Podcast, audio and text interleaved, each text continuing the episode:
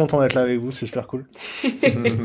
c'est le deuxième épisode de euh, Rencontre, d'accord? C'est un format qu'on développe spécialement pour la chaîne YouTube de We Love Devs, avec des podcasts vidéo et longs, et avec plusieurs invités autour de la table. Aujourd'hui, on est au bureau de We Love Devs. On a tous fait notre test PCR avant, c'est pour ça qu'on est sans masque. La régie est testée aussi, et ils portent des masques. Vous pouvez vous rassurer, tout va bien.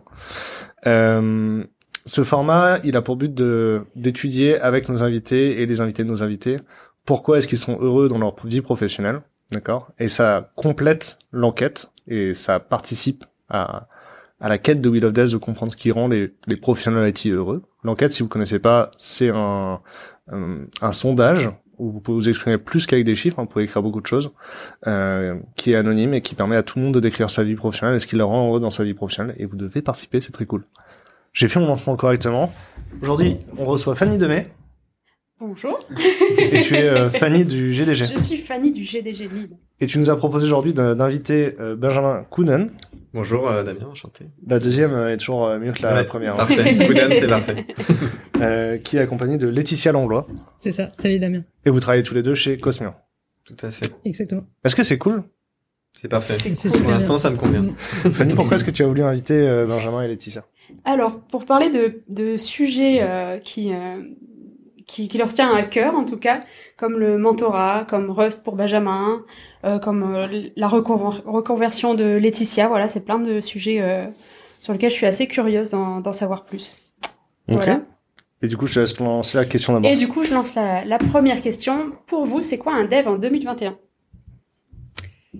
Et bah pour moi, un dev en 2021, c'est assez nouveau. Donc j'ai pas vraiment d'éléments de comparaison vu que je suis issu d'une reconversion.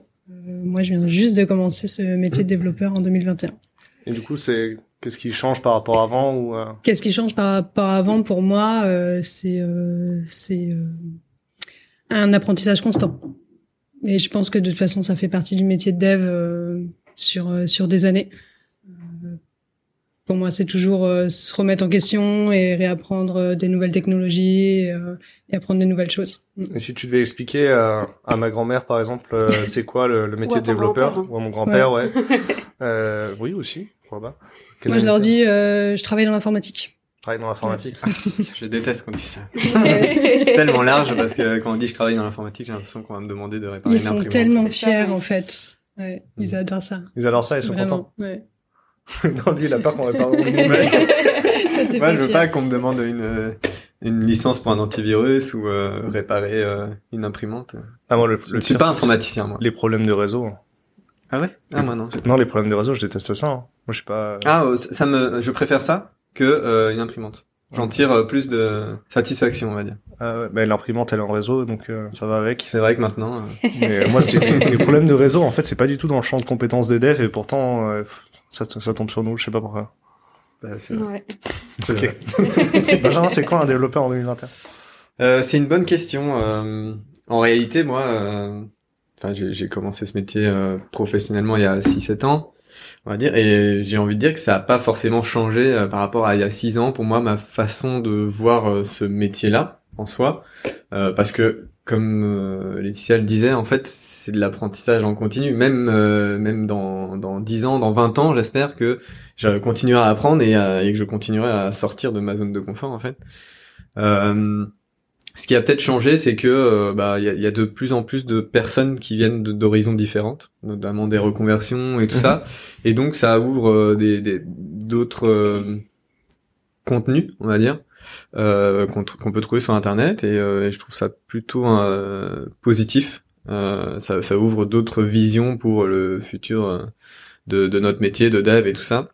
Et, euh, et donc voilà, si, si je devais dire euh, ce que ce qu'est un dev en 2021, c'est presque ce qui était pareil euh, il y a cinq ans me concernant, euh, au point de vue soft skill, hein, pas euh, au point de vue tech. Parce que bon, euh, si par exemple on prend euh, le JavaScript, euh, forcément c'est plus ce qu'il y avait euh, il y a Mhm. 5-6 ans. On va pas trop aller sur le JavaScript et le fait que ça change souvent, mais c'est vrai que ça, ça évolue quand même au niveau tech euh, pur, ça, ça évolue euh, très rapidement, mais euh, les fondations qui sont les soft skills, euh, au final, ça reste la, la remise en question, l'apprentissage et tout ça. Donc pour moi, c'est euh, un peu l'équivalent de ce que j'étais euh, il y a 6-7 ans, hormis que euh, à l'époque, je me souviens, j'étais très axé tech skill en, en mode euh, il faut Mm. que je connaisse euh, JavaScript en fond, en long, en large. Il faut que je connaisse tel techno, il faut que je connaisse AngularJS et tout ça. Alors qu'au fur et à mesure, quand tu évolues, tu vois bien que ça, ça, ça change aussi en même temps que apprendre une techno à fond, ça c'est pas forcément, surtout un framework, c'est pas forcément super intéressant. Et donc plus miser sur les soft skills que sur les tech skills euh, coup, à long terme. T'as appris à coder comment en fait? Bah, euh, j'ai euh, j'ai fait des, des études Ouais, bah, en informatique. Mais euh, à la base, euh, bah, la- si on peut dire ça, la, la première fois que j'ai vraiment développé un truc, euh, c'était grâce au site du zéro. Euh, c'était du HTML. Et c'était un site en HTML et euh, aussi? Mhm. et c'était pour faire un site pour euh, ma team Counter Strike. c'est comme ça que j'ai découvert. Tiens. euh, Comme quoi, le jeu vidéo parfois, euh, quand tes parents te disent arrête de jouer, en fait, ça peut apporter des choses. non mais en vrai, euh, t'es pas la première personne qui me raconte ça. Non. Ou alors on a déjà parlé de ça, mais non, bah, pas pas entre nous, mais non mais du coup t'es- ça c'est c'est assez courant. hein. Mm. Euh, moi je codais des des sites web pour Metroid. bah voilà. ça. C'est le même délire. Moi, pas Ok. pour les jeux vidéo, non. J'avais fait un site web pour la CFDT pour mon père. Qu'est-ce que la-. C'est un syndicat c'est le, syndicat des cadres, hein, c'est pas le syndicat, euh, c'est pas FO quoi. Non. Ouais, bon, c'est pas le syndicat. euh, C'est pas le syndicat le plus à gauche quoi. Ok, ok. Je, je connais pas ces termes-là pour être euh, précis parce que je suis, je viens de Belgique et donc je ne connais, je ne connais pas encore. tout Ça marche. Et du coup, raconte-nous un petit peu ton parcours, Benjamin. Euh, alors, euh, je suis à un âge où je peux encore commencer mon parcours par expliquer euh, les études que j'ai faites. C'est plutôt bien. Alors, on a combien de temps Euh, non, non, non, mais en clair, euh, j'ai commencé mes études en Belgique et c'était euh, plus sur euh, l'informatique industrielle, donc vraiment plus axé euh, électronique, euh, analogique et numérique. Euh, et en fait, j'ai fait trois ans en Belgique et je voulais continuer euh, pour avoir un profil d'ingénieur, mais euh, il y a l'alternance n'existe pas en Belgique. Donc je me suis dit bon bah je vais continuer mes études à, à Lille, donc j'ai été à Lille. Euh, et entre temps j'ai fait l'école 42 parce que euh, l'école s'est terminée en Belgique euh, fin mai et je reprenais en octobre. euh, donc je me suis dit ben euh, je vais tester l'école 42, c'était la deuxième promo, donc euh, je me suis dit allez je vais Mais tenter. du coup ça t'as l'air beaucoup plus jeune d'un coup. Mais, Eh oui, mais attends, tu m'as pas 10 dit que t'avais fait Polytech aussi?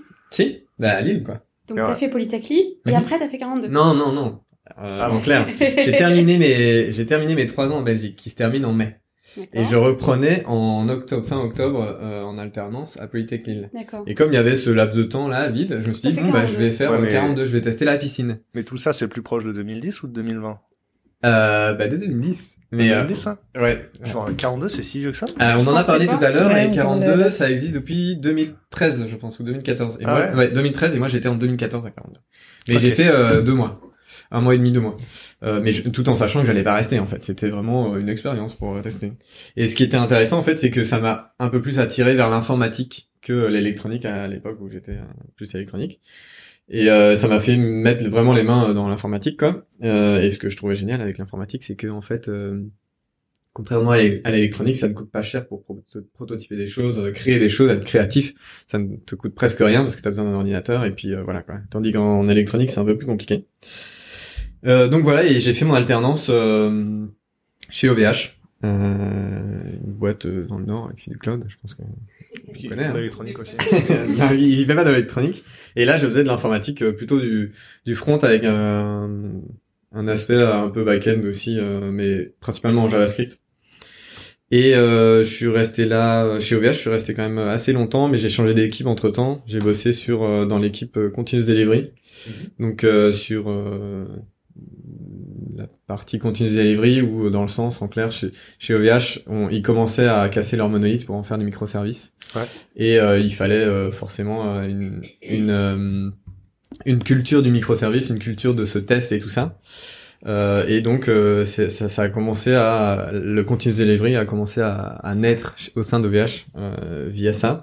Et on a développé euh, suite à certains tests avec des, des plateformes qui existaient à l'époque, Jenkins et tout ça, Mhm. euh, à développer notre propre euh, système de CI qui s'appelle CDS, qui est totalement open source sur euh, sur GitHub et qui était développé en Go. Euh, Je croyais qu'il n'y avait pas de, de, d'open source chez OVH, il n'y avait pas de GitHub, en tout cas GitHub. eh ben, j'ai envie de te dire, c'est peut-être le, le, le produit le plus open source d'OVH C'est et c'est un vrai truc open source parce que pour être honnête, Est-ce que vous, avez ce- tous des comptes banalisés? Ah, on n'a pas de compte spécial OVH pour. Euh... Je- je- vous avez des comptes où vous êtes identifiable en tant que personne? Oui, oui. Ok. Ok. Parce qu'il y a eu une époque où c'était interdit. hein. C'était compte banalisé pour tout le monde. hein.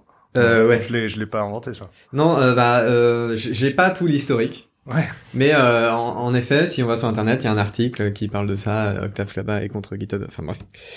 Euh, oui, il y a une histoire avec ça, mais ça, ça a changé. Ça a changé. Ok. Voilà. Euh, Il y a que les abrutis qui ne changent pas d'avis, comme on dit. Et donc, euh, c'est un vrai produit open source et tout était fait euh, sur GitHub, même les issues, même la roadmap et tout ça. Donc c'était euh, une super expérience. J'ai bossé pendant 2-3 ans là-bas. Mhm. Super expérience, petite équipe euh, distribuée au sein de la France, mais euh, beaucoup de bienveillance dans l'équipe, euh, très bonne expérience. J'ai appris plein de choses. Euh, et je- j'ai décidé de partir un peu à contre-cœur en soi parce que je me sentais justement dans cette zone de confort où euh, on me demandait quelque chose et euh, je me disais bon euh, euh, je sais exactement à l'avance comment le faire Enfin, j'avais plus de challenge technique et donc j'ai décidé de bouger euh, et euh, j'ai notamment entre autres bossé chez euh, pour le groupe Snapchat dans une boîte qui s'appelle Zenly pour euh, aussi faire plus de Rust. À l'époque je faisais du Go, maintenant euh, je fais principalement du Rust, que du Rust même. Euh, et, euh, et là euh, je suis chez Cosmion depuis euh, octobre donc ça va faire euh, plus de six mois, euh, un peu plus de six mois. On va laisser Laetitia Voilà. pitcher Je- Cosmion. Ouais, euh, oui. c'est moi qui pitch oui. Cosmion Ah, bah, du coup, soit tu commences par ça, soit tu, Soit euh, je me soit tu te présente présentes Ouais, et ouais. tu finis par pitcher Cosmion. T'as l'impression. J'ai un peu la pression. je vais commencer par me présenter, je connais mieux. Euh, donc bah moi, comme je te disais, je suis euh, issue d'une reconversion. Donc euh, j'ai bossé en tant que graphiste pendant plus de dix ans. Euh, donc je faisais aussi bien du print que du web, du web design. Donc surtout du print. Donc j'ai bossé en en agence de pub, euh, dans des maisons d'édition. Et euh, je faisais aussi du web design en freelance. Je faisais surtout du, du WordPress, de l'intégration WordPress et du web design. Mm. Je faisais de aussi, l'intégration aussi. Les premiers tutos sur le site du zéro, ça date de quand? Euh... Ah, moi, j'ai commencé HTML euh, au lycée. Je Ouais. sortais du lycée. Donc, euh... tu veux la date Non, non, non, non, non, non. T'as pas compris. Je Écoute, si tu veux, si Non, tu non, veux mon âge, je vais te donner un indice. Moi, j'ai commencé le web, j'ai commencé par faire du Flash. C'était euh, AS2. Non, mais c'est, c'est pour, c'était pour ça, pour expliquer que c'est, genre, tu parles tu parles d'une reconversion, mais tu faisais déjà du HTML avant, tu faisais déjà des sites web avant. je faisais des sites web et je faisais de l'in- l'intégration, ouais. C'est quand même Moi, je me sentais dev, hein, quand je mettais du PHP en prod avec FTP. bah non, je me sentais pas dev parce que justement, euh, en tant que freelance, euh, faire l'inté, euh, faire l'inté sur un sur un site, c'était pas suffisant. En fait, euh, j'étais tout le temps, euh, j'ai tout tout le temps par bloqué. J'étais tout le temps bloqué par, euh, bah j'ai pas, j'ai très peu de notions en JavaScript, j'avais Mhm. euh, peu de notions en PHP, et du coup, euh, en freelance, c'était des, euh, c'est des projets que je prenais pas justement parce que euh, parce que j'avais pas ces compétences là. Ouais. Exactement, exactement, de, de maîtriser la chaîne, euh, le- la chaîne jusqu'au bout. euh, ça, c'est quelque chose qui m'a qui m'a manqué. Ouais. Pour les gens qui découvrent le métier, euh, qui découvrent les métiers du numérique, le, euh, un intégrateur, il fait quoi? Et même pour moi, en fait, hein, parce que la dernière fois que j'ai fait ça, on prenait des PSD, on les découpait, ça existe encore ou comment ça se passe? Non, on travaille plus en PSD. C'est vrai, il y a plus Photoshop. non. Il n'y a pas euh, genre euh, un ticket avec un Photoshop dedans à découper et on demande intégration pixel perfect? J'ai j'ai fait ça, mais Ça, euh, fait ça. on le fait plus. On Ouais. le fait plus? Ouais. Ok. On bosse sur euh, sur des logiciels qui sont vectoriels, donc t'as plus t'as plus d'images à découper. C'est c'est quoi? C'est Figma, c'est Sketch? C'est Figma, c'est Sketch, ouais. Ok. Ou éventuellement. ouais. Et ça permet du coup de, de concevoir des interfaces responsives et, euh, et derrière toi tu dois intégrer le responsif? Ouais. Et euh, non seulement tu, euh, tu fais des maquettes, mais tu fais ça va plus loin, c'est que tu peux même faire des prototypes. Mhm. C'est-à-dire que tu peux euh, presque faire un petit prototype de toute ton application euh, avec toutes les interactions, enfin, Mhm. Les plus grosses interactions pour euh, pouvoir tester ton application euh, avant avant même de l'intégrer. En, Ouais. Fanny, en mobile, je sais pas si tu le faisais toi, mais moi je dessinais mes interfaces et puis ensuite on les mettait dans une vision et on, faisait- on pouvait faire clic clic Mhm. et avancer, tu vois.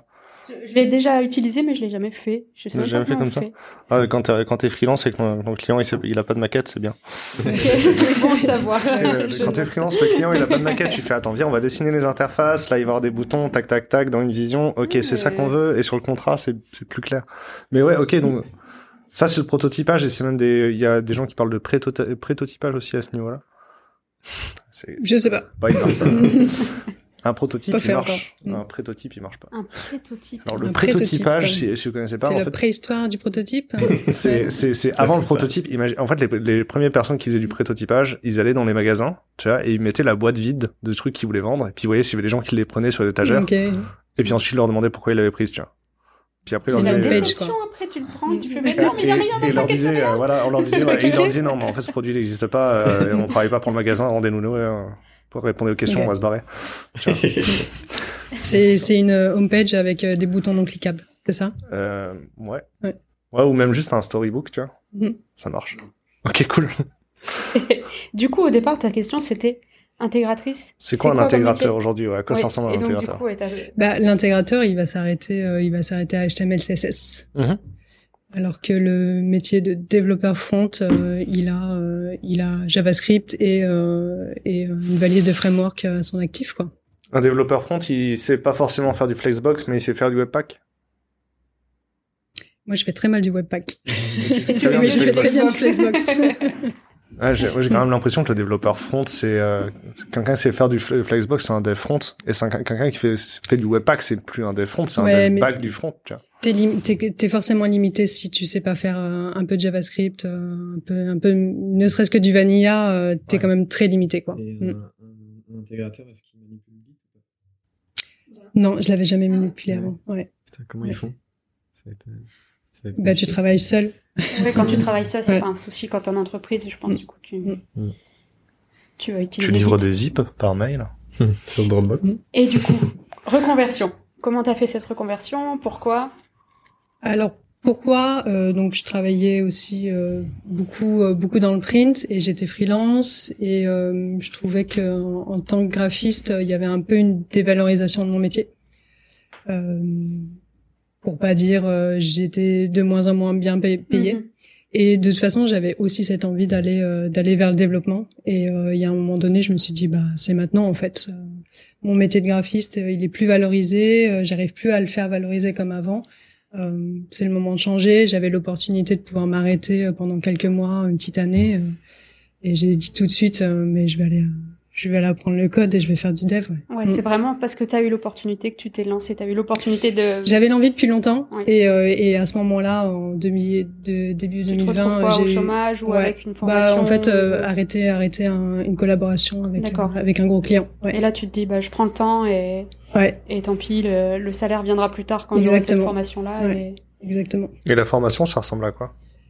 La formation, ça ressemble à de l'auto-formation. Voilà, euh, autodidacte pour euh, pour euh, la plupart euh, la plupart du temps. Et ensuite, j'ai fait un bootcamp Mhm. euh, JavaScript euh, pour accélérer tout ça. Comment tu Mm. trouves le, la- le bootcamp? Et est-ce que tu arrives à le faire financer ou? Euh, c'est pas évident à faire à faire financer, surtout quand t'es freelance Ouais. en fait. Euh, Ton CPF, il doit pas être ouf. J'ai pas de CPF. Bah oui, coup, Ouais. Pas un CPF T'étais à zéro. Je trouvais ça Ouais. rigolo quand les gens ils nous disaient faut convertir votre diff. J'en ai pas. Euh, j'ai réussi à le faire financer en partie euh, parce que j'ai un statut, j'avais un statut particulier en tant qu'artiste-auteur à la Maison des Artistes. À MDA, Donc ouais. euh, voilà, à la MDA, il y avait, une, il y a une caisse euh, de formation qui est euh, plutôt sympa. Euh, donc ils m'ont financé la moitié du bootcamp. Mhm. Par contre, euh, bon bah t'as pas de, c'est, t'as pas de salaire, t'as pas de chômage. Donc Ok. euh, Et t'as fait- ouais, t'as, t'as autofinancé le reste. autofinancé donc euh, des économies et puis euh, se serrer la ceinture voilà un, un copain qui sponsorise un petit peu qui aide qui aide on serre la ceinture et c'est le fait Et combien de temps, du coup, ce bootcamp? Le bootcamp c'est 10 semaines Dix semaines, ok. Et derrière, du coup, euh, recherche de boulot, euh, comment comment ça s'est passé? Comment t'es arrivé chez Cosmian euh, Cosmian, chez. Cosmian Euh, en fait, après le après le bootcamp, j'ai euh, travaillé euh, toute seule sur une application, une application mobile euh, en React Native, et j'ai beaucoup beaucoup travaillé dessus. Euh, il était peut-être même question en fait que je me lance dans l'entrepreneuriat avec avec cette application. Euh, mais se lancer dans l'entrepreneuriat après un an sans avoir travaillé, euh, ça devait être compliqué. Donc Ouais. je me suis dit non, je vais peut-être plutôt trouver du travail.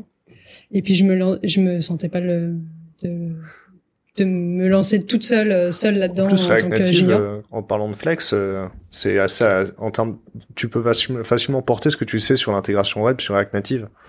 tu fais vite des écrans, quoi.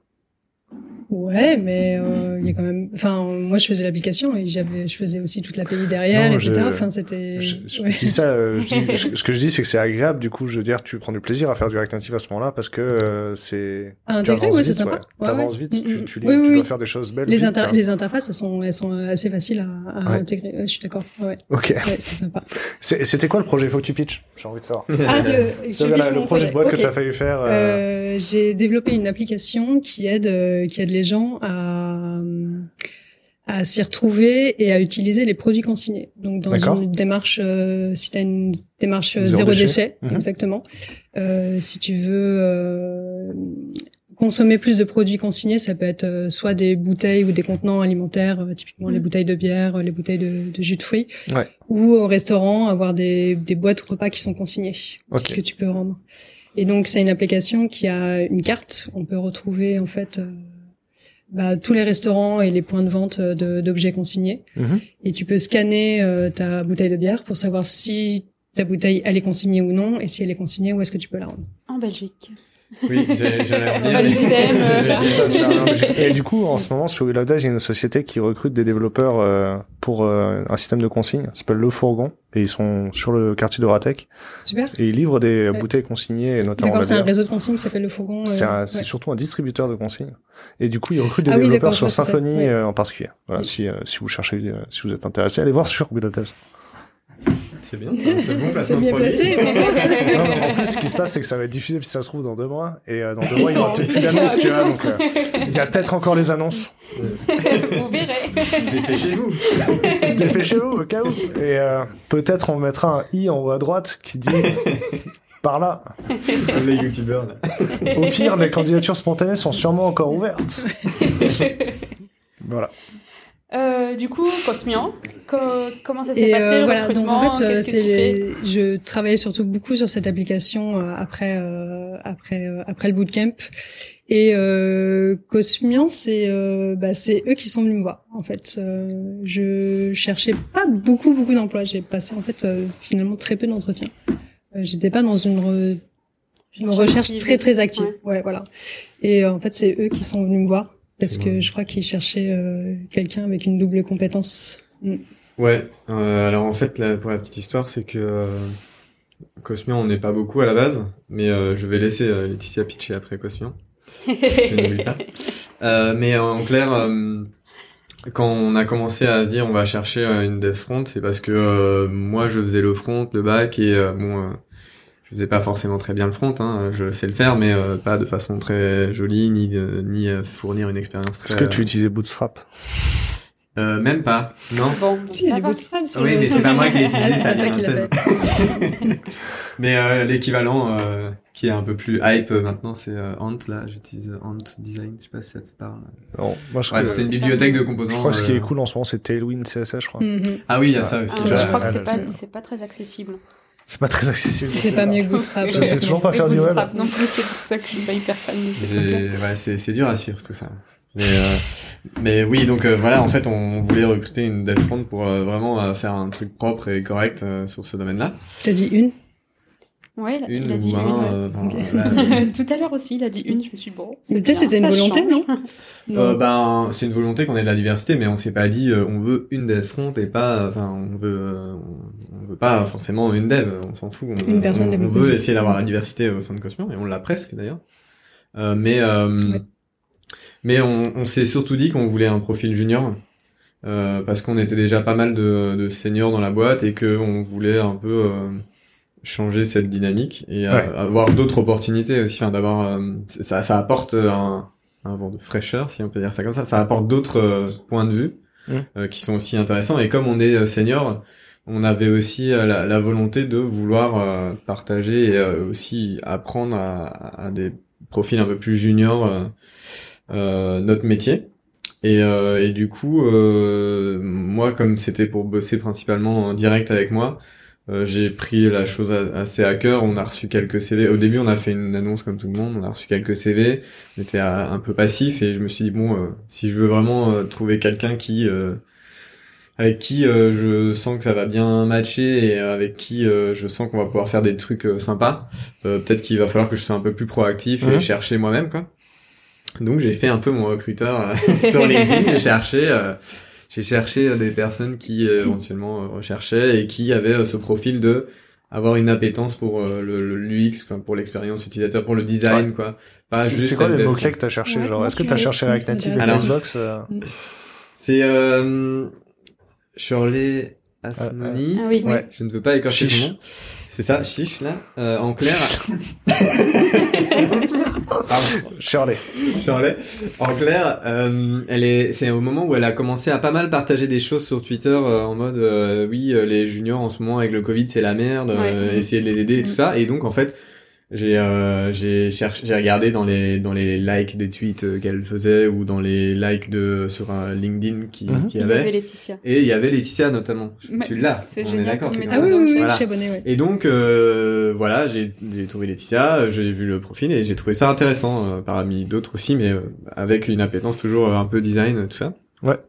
Et comme Laetitia a la, la double casquette comme on dit, euh, bah euh, je lui ai envoyé un message, je lui ai proposé, je lui ai dit écoute si ça t'intéresse. Du coup, Laetitia, qu'est-ce que c'est Cosmian et pourquoi ça t'a plu Euh, Qu'est-ce que c'est Cosmian euh, Cosmian, c'est euh, une société qui édite des logiciels, euh, qui crée des outils euh, avec de la crypto dedans.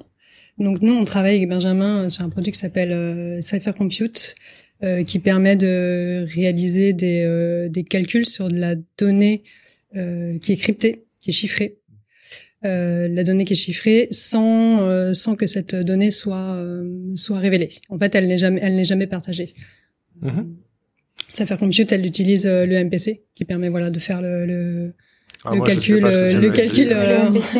C'est du. MPC. MPC, c'est le diminutif de multiparty computing, qui est un principe de, Ouais. hein un principe de cryptographie que je ne connaissais pas non plus avant d'arriver chez Cosmian, hein, pour être honnête, euh, qui fait que en fait, euh, on a la possibilité avec ce principe cryptographique Ouais. euh, de, euh, ben, comme disait Laetitia, de faire un calcul ensemble avec chacun ses données chez eux, mais qui restent chez eux. Donc, euh, on va pas à un moment euh, bouger la donnée sur un serveur central et faire le calcul sur ce serveur central.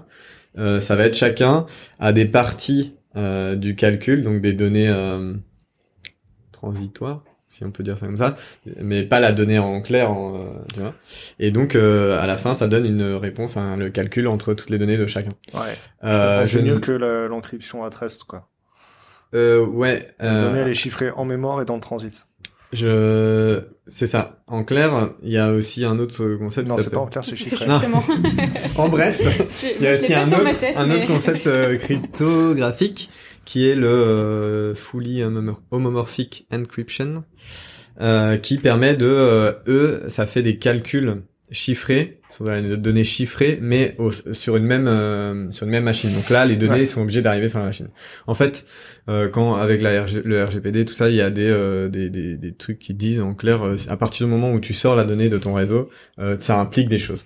Euh, Ouais. Je connais pas tous les détails, mais voilà, euh, voilà l'intérêt de Cypher Compute, du multiparty computing. tu tu t'es tu t'es corrigé toute seule sur crypté, chiffré. Pourquoi Ouais. c'est important de, de dire chiffré, pas crypté Euh... Réagis pas comme ça. euh, une donnée, elle est pas cryptée, elle est chiffrée. Tu Ouais. peux la décrypter par contre. tu peux la décrypter si elle est chiffrée. Ouais, je sais pas. hein. C'est pas- Je pense que tu peux pas dire crypté. Enfin, à c'est part Canal français. Plus, C'est euh, c'est chiffré. Ouais. Je pense que- Canal+, Ah, c'est crypté. Canal+, par contre, c'est crypté. Ouais, c'est ça. Ok. C'est un franglais un peu. C'est. un- Mm. On a Voilà. fait quelque chose. Est-ce que vous avez un use case euh, un Cas client, d'usage. voilà, un cas du... Oui, sorry. un Ouais, cas d'usage. c'est moi qui prends d'habitude, t'inquiète. Ce matin, c'était moi tout le temps en anglais et Hubert qui me corrigeait en français. Euh, J'en ai plusieurs. Euh, par exemple, euh, peut-être un qui est euh, sympa à expliquer, c'est euh, il y a la NASA, il y a euh, SpaceX euh, et il y a l'équivalent en Europe qui s'appelle l'ESA, je crois, Ouais, ça, ouais. euh, qui envoie euh, chacun des satellites euh, dans l'espace, mais euh, toutes ces sociétés-là ne partagent pas euh, les trajectoires de ces satellites entre eux. Donc euh, en fait, euh, chacun envoie euh, ses satellites de son côté sur sa trajectoire et euh, il ne partage pas ses, ses trajectoires. Euh, la raison du pourquoi, euh, je ne sais pas exactement, mais je, Moi, je pensais qu'ils étaient tous à poil, les satellites. Je pensais, qu'ils parlaient tous en clair sur des protocoles ouverts, euh, que tu pouvais leur Ça, envoyer. je connais pas les, les détails plus que ça, mais en tout cas, la trajectoire, elle est secrète, apparemment. Elle n'est pas partagée entre les sociétés. Et donc, euh, au jeu- enfin avant, euh, pour envoyer un un satellite, par exemple, la NASA voulait envoyer un satellite, elle était obligée de demander à SpaceX et et l'ESA de euh, savoir si euh, ils allaient rentrer en collision ou pas avec euh, ou si c'était dangereux, si ça se rapprochait trop de d'une des trajectoires de leur satellite. Quoi. Et donc, euh, je pense que c'était beaucoup de paperasse, beaucoup de parce que chacun veut garder ça pour soi parce que apparemment c'est important.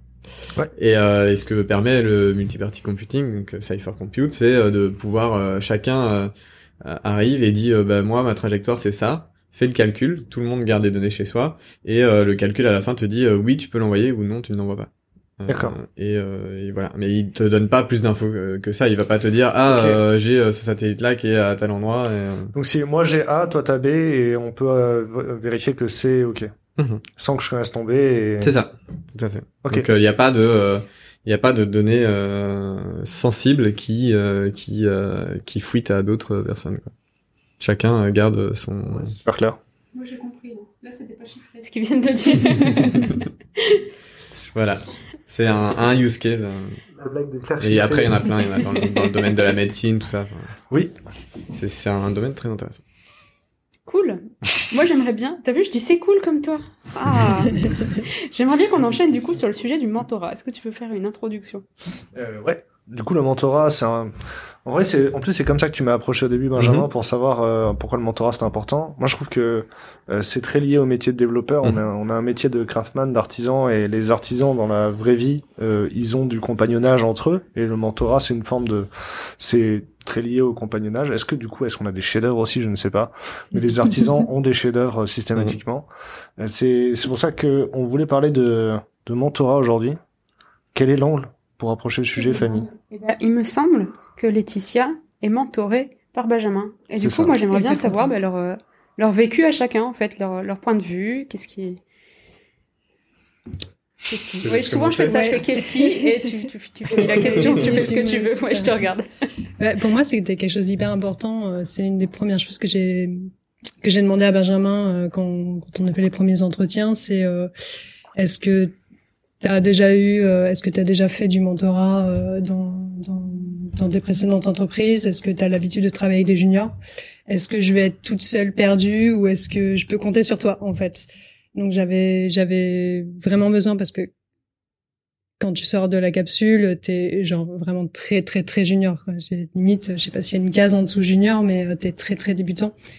Et euh, et j'avais vraiment besoin, voilà, d'avoir euh, quelqu'un euh, qui en, en backup euh, sur mon code, qui euh, qui forcément qui vérifie tout et puis qui m'apprenne encore euh, plein de choses. J'ai encore énormément de choses à apprendre.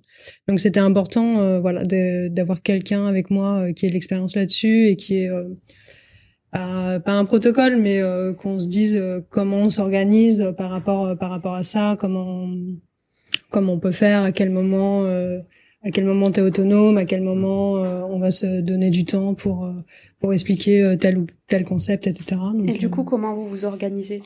en fait, c'est pas du tout organisé. Au final, c'est euh, non, Faut mais pas dire ça. non, non, mais c'est, mais en fait, c'est bien. Moi, j'aime bien parce que c'est des moments, euh, c'est des moments, c'est que quand on a le temps, ça peut venir sur, euh, tiens, tu peux m'aider à débugger ceci ou, euh, euh, ou tiens, je, je fais une review sur euh, sur ta PR. Et puis à ce moment-là, bah tiens, tu vois, à cet endroit-là, ça, ça peut pas marcher parce que euh, parce que ceci cela euh, sur JavaScript. Et puis euh, là, ça va être le moment où il va m'apprendre une notion qui est vraiment fondamentale que je connaissais pas, quoi. Euh, donc c'est pas du tout organisé, mais euh, Mais vous avez beaucoup de moments euh, où euh, vous avez la place d'avoir des conversations un peu moins confortables. euh.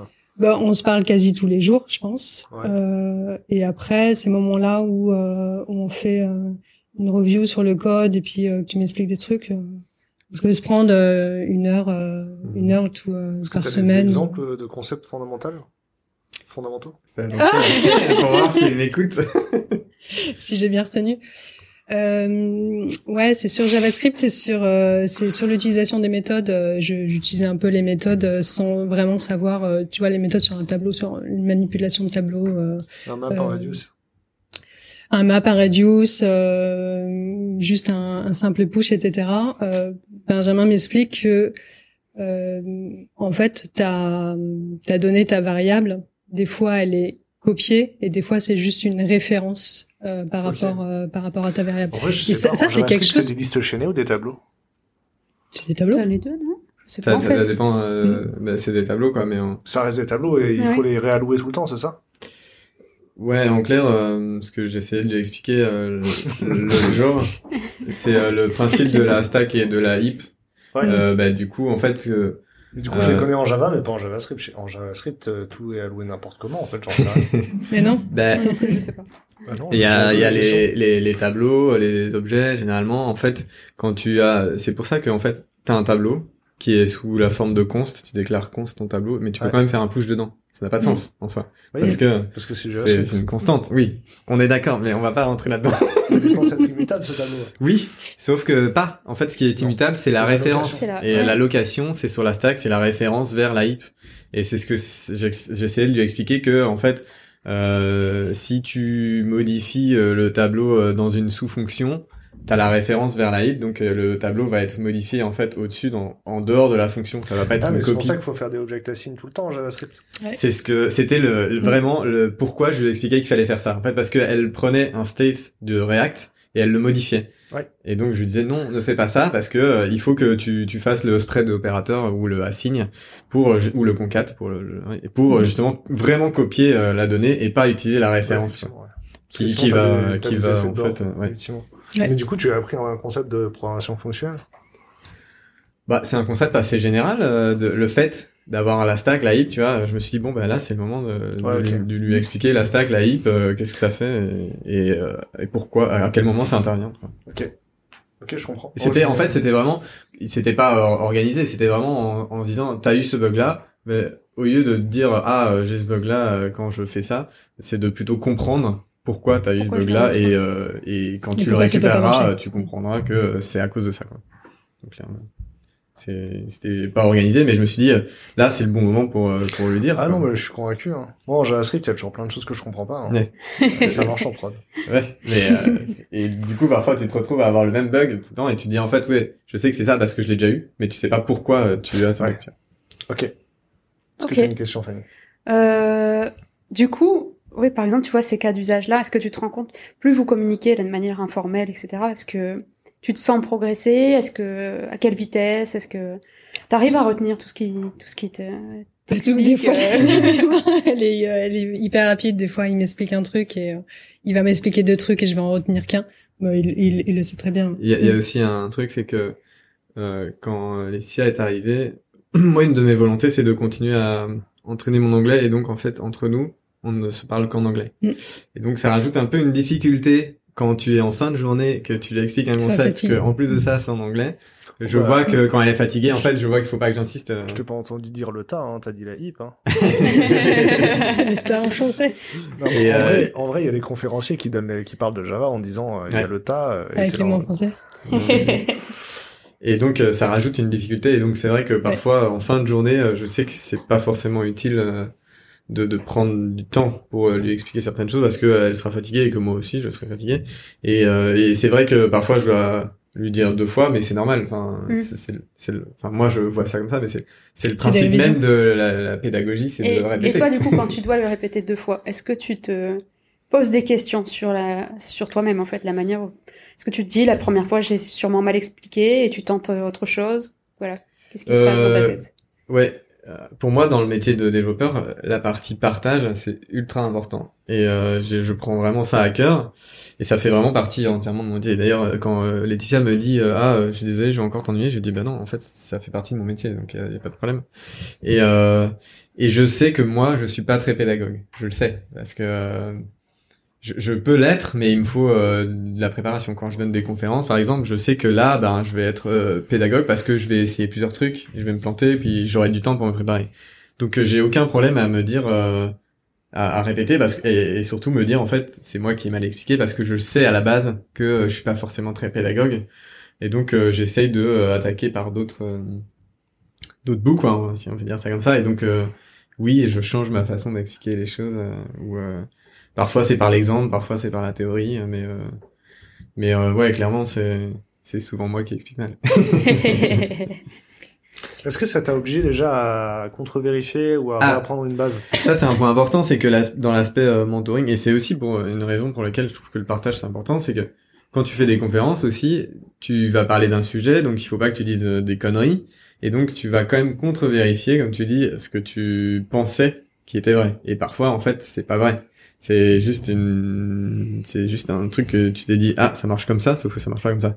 C'est ça aussi qui est intéressant dans l'aspect euh, tutorat, mentoring, là, c'est que, euh, en fait, t'apprends à l'autre, l'autre apprend, et toi, toi-même, tu apprends euh, parce que tu veux vérifier que tu dis pas de bêtises, t'apprends, tu, tu regardes plus en détail, tu lis un truc et tu te dis, en fait, ok, je savais que ça fonctionne comme ça, mais pourquoi ce truc-là est comme ça? Et donc, tu vas voir un peu plus loin et ainsi de suite. Et en fait, donc toi aussi, ton niveau d'expertise, en fait, il, il s'améliore aussi, quoi. C'est super bien. C'est dans, dans les deux sens, quoi. Mm. C'est bénéfique euh, autant pour euh, celui qui apprend que euh, celui qui, qui donne. J'aimerais bien réfléchir un petit peu à cette notion de, de, de concepts fondamentaux parce que euh, quand, quand, je parle avec des jeunes diplômés, donc tu vois par exemple tu disais euh, je suis plus que junior, mais en fait les, les gens que je rencontre qui sortent de master ou moins que junior, euh, enfin plus débutant que junior, junior, encore plus junior que mm. junior, ouais. Mais il y a les gens qui sortent de formations qui sont censées être plus prestigieuses le disent aussi en fait. Mm. Et euh, quand je quand j'étais en master 1 et que les euh, et que les on devait aller en stage et que les anciens venaient à la promo, on disait tout le temps aux, aux anciens euh, qu'est-ce qu'on peut vendre aux entreprises On sait à peine faire du Java, on n'a jamais appris de compétences mm. pro. Et toi, tu faisais du React Native quand même quand tu avais fait un projet complet en React Native. Il y a ce matin, on était avec d'autres intervenants qui disaient bah, moi je suis sorti d'école, j'avais pas faire une appli de bout en bout mm. et du coup je suis allé en ESN. et c'est j'ai l'impression du coup que tu as des compétences très professionnalisées ou professionnalisantes par rapport à, à ce qu'on a dans les formations euh, classiques. Ouais, mais quand, quand tu regardes un peu euh, le, le l'état du marché du travail, tu as l'impression qu'il faut savoir faire du Docker, euh, il faut connaître ah Kubernetes, il faut il faut savoir mettre en prod sur AWS. Et en fait, c'est c'est délirant. Tu dis mais en fait. La, la, la, charge de connaissances, elle est énorme, donc tu te sens, tu te sens vraiment tout petit. Quoi. Ouais. Moi, j'ai l'impression que justement, dans, dans les offres actuelles, je sais pas si c'est un ressenti que tu as eu, ouais. on recherche euh, voilà tout et, euh, et beaucoup de seniors au final. Même déjà quand tu es senior, tu regardes les trucs, tu me dis oula, mm. je sais pas faire tout ça. Bien sûr. Donc ça doit être vachement impressionnant quand quand quand t'arrives. Et, et du coup j'ai du mal un peu à savoir euh, si les offres plutôt orientées junior déjà s'il y en a. Je pense qu'il y en a beaucoup moins. Et est-ce qu'elles contiennent autant de choses ou est-ce qu'il y a une réelle conscience de ok on sait qu'on n'aura pas tout. Si on a l'un de ces trucs là, euh, ça, ça ira quoi euh, moi, j'ai vu beaucoup d'offres juniors, ouais, où il fallait savoir euh, avoir des notions euh, de tout ça. Alors, tu peux avoir des notions. Hein. Alors, c'est mm. ce que je faisais. Euh, je regardais des, des vidéos, j'écoutais des podcasts, etc. Juste pour avoir un peu un état des lieux en fait du métier, pour savoir une culture, pour savoir au moins qu'est-ce que c'est. Ok, j'y ai jamais touché ou j'ai juste regardé un tuto, mais au moins savoir ce que c'est. Ouais. Je trouve que ce qu'on devrait mettre plus souvent sur les offres d'emploi, Enfin, nous, c'est ce qu'on recherchait, en tout cas, chez Caution, c'est euh, quelqu'un qui a envie d'apprendre et qui sait apprendre, en fait.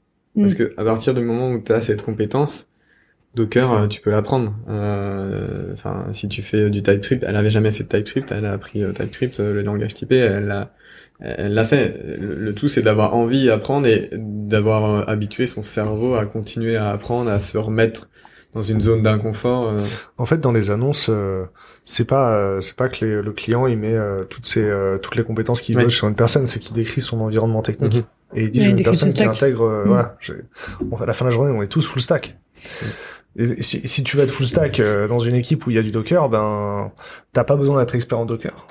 Par contre, ben, tu vois par exemple, j'ai bossé en tant que full stack avec du de l'Android, de l'iOS et du Rails et je suis allé faire dev mobile dans une autre boîte où il y avait du Spring, j'étais plus full stack. Mais je savais quand j'ai candidaté que euh, il y avait du Spring dans la stack. Tu vois. Mhm. Spoiler, euh, on n'a pas besoin de comprendre Spring pour euh, mettre en pour. tu vois, donc c'est aussi ouais, ça peut donner l'impression. En fait, ça mais, je pense qu'on a tous cette impression-là de.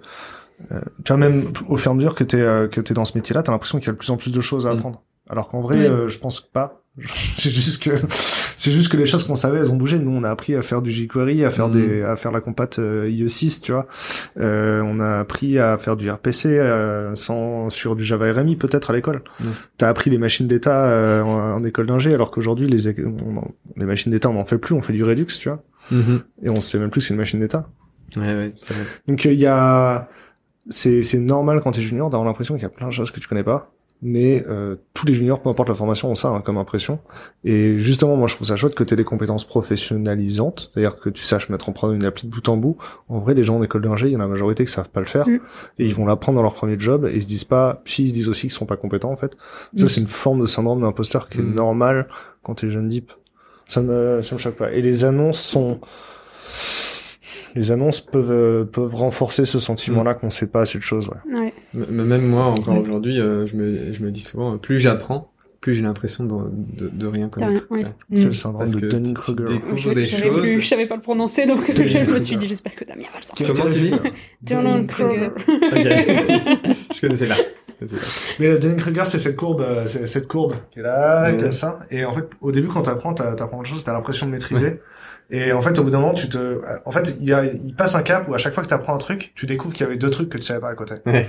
Tu vois et là, du coup, ça descend et tu perds confiance en toi. Après, il y a, apparemment, euh, tu fais apparemment 400 heures à 4000 heures pour arriver en haut de la côte, peu importe le sujet. Et euh, après, tu Après, tu descends. retombes. Et a priori, au bout de 10 ans, tu, tu es sur une plaine. Tu vois. Mais euh, c'est normal et c'est pour ça que c'est excitant d'apprendre quelque chose de nouveau aussi. C'est ça, ouais, c'est ça. Clairement. Du coup, on... c'était Où quoi est-ce qu'on en était Full stack. T'as parlé de full stack. C'est vrai, c'est ça. Ça m'a, Voilà. ça Non mais le full stack, du coup, c'est un sujet. Est-ce que vous êtes full stack chez Cosmian Qu'est-ce que c'est un développeur full stack Un développeur pleine pile, on a dit ce matin, avec euh, Uber euh, utilise le terme Pleine pile. Uber Ils un traduisent développeur tout. pleine pile. ouais. Ah ouais. Euh... Alors, pour moi, c'est un débat. Et c'est un sujet, euh, enfin, c'est, c'est une, opi- une opinion très personnelle pour moi. Euh, mais euh, en clair, euh, pour moi, le, le terme full stack, il est pas forcément euh, bien utilisé. Et surtout, il est assez flou et il veut pour chacun dire quelque chose de différent. Moi, par exemple, euh, full stack, pour moi, un vrai full stack, si, quand j'entends full stack, je me dis, bah, c'est toute la stack, donc ça peut passer de l'infra au réseau, euh, au, au back, puis le front, puis le design, puis euh, l'UX.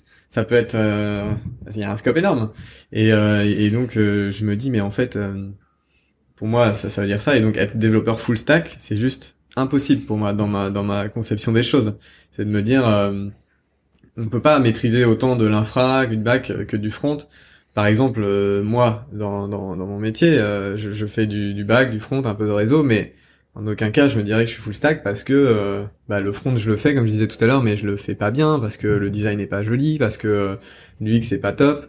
Euh, du réseau, quand il faut en faire, j'en fais, mais euh, je le fais pas forcément euh, bien. Euh, Si ça se trouve, il y a plein de trous de sécu, enfin, tu vois.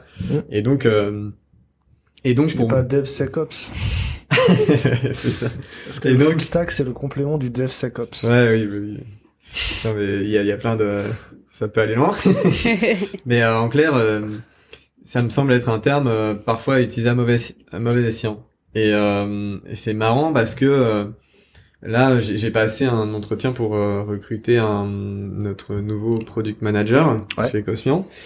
Et euh, il m'a demandé, est-ce que vous avez euh, une designeuse pour l'application, tout ça? Et donc, je lui ai dit, ben oui et non. Parce que euh, Laetitia, elle était designeuse graphiste avant, mais on l'a pas embauchée euh, pour être designeuse, on l'a embauchée pour être dev front. Euh, donc je lui ai dit, en fait, Laetitia, elle en fait du design, elle- mais elle, elle en fait pour après euh, directement euh, développer euh, ça euh, dans, dans le front. Mais c'est en aucun cas une designeuse parce que euh, parce que c'est pas son, on l'a pas embauché pour ça quoi. Et euh, il m'a dit une réflexion qui m'a marqué, euh, que dont je parle euh, souvent en ce moment, c'est il m'a dit ah mais alors euh, c'est une vraie développeur développeuse full stack. Et j'ai dit euh, ah mais en fait euh, si ça se trouve euh, le, le terme full stack à ce moment-là était beaucoup mieux utilisé enfin dans ma dans ma conception dans mon opinion. full stack front.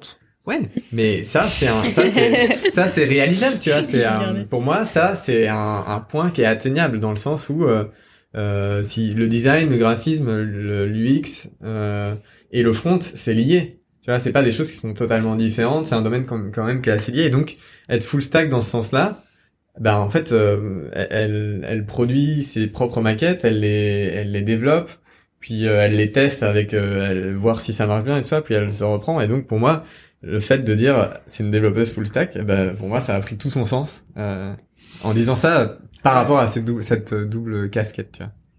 Et du Donc, coup, tu as euh, changé de titre aujourd'hui sur LinkedIn, t'es développeuse full stack? non, j'ai pas remis. J'ai pas, j'ai pas, j'ai pas mis full stack.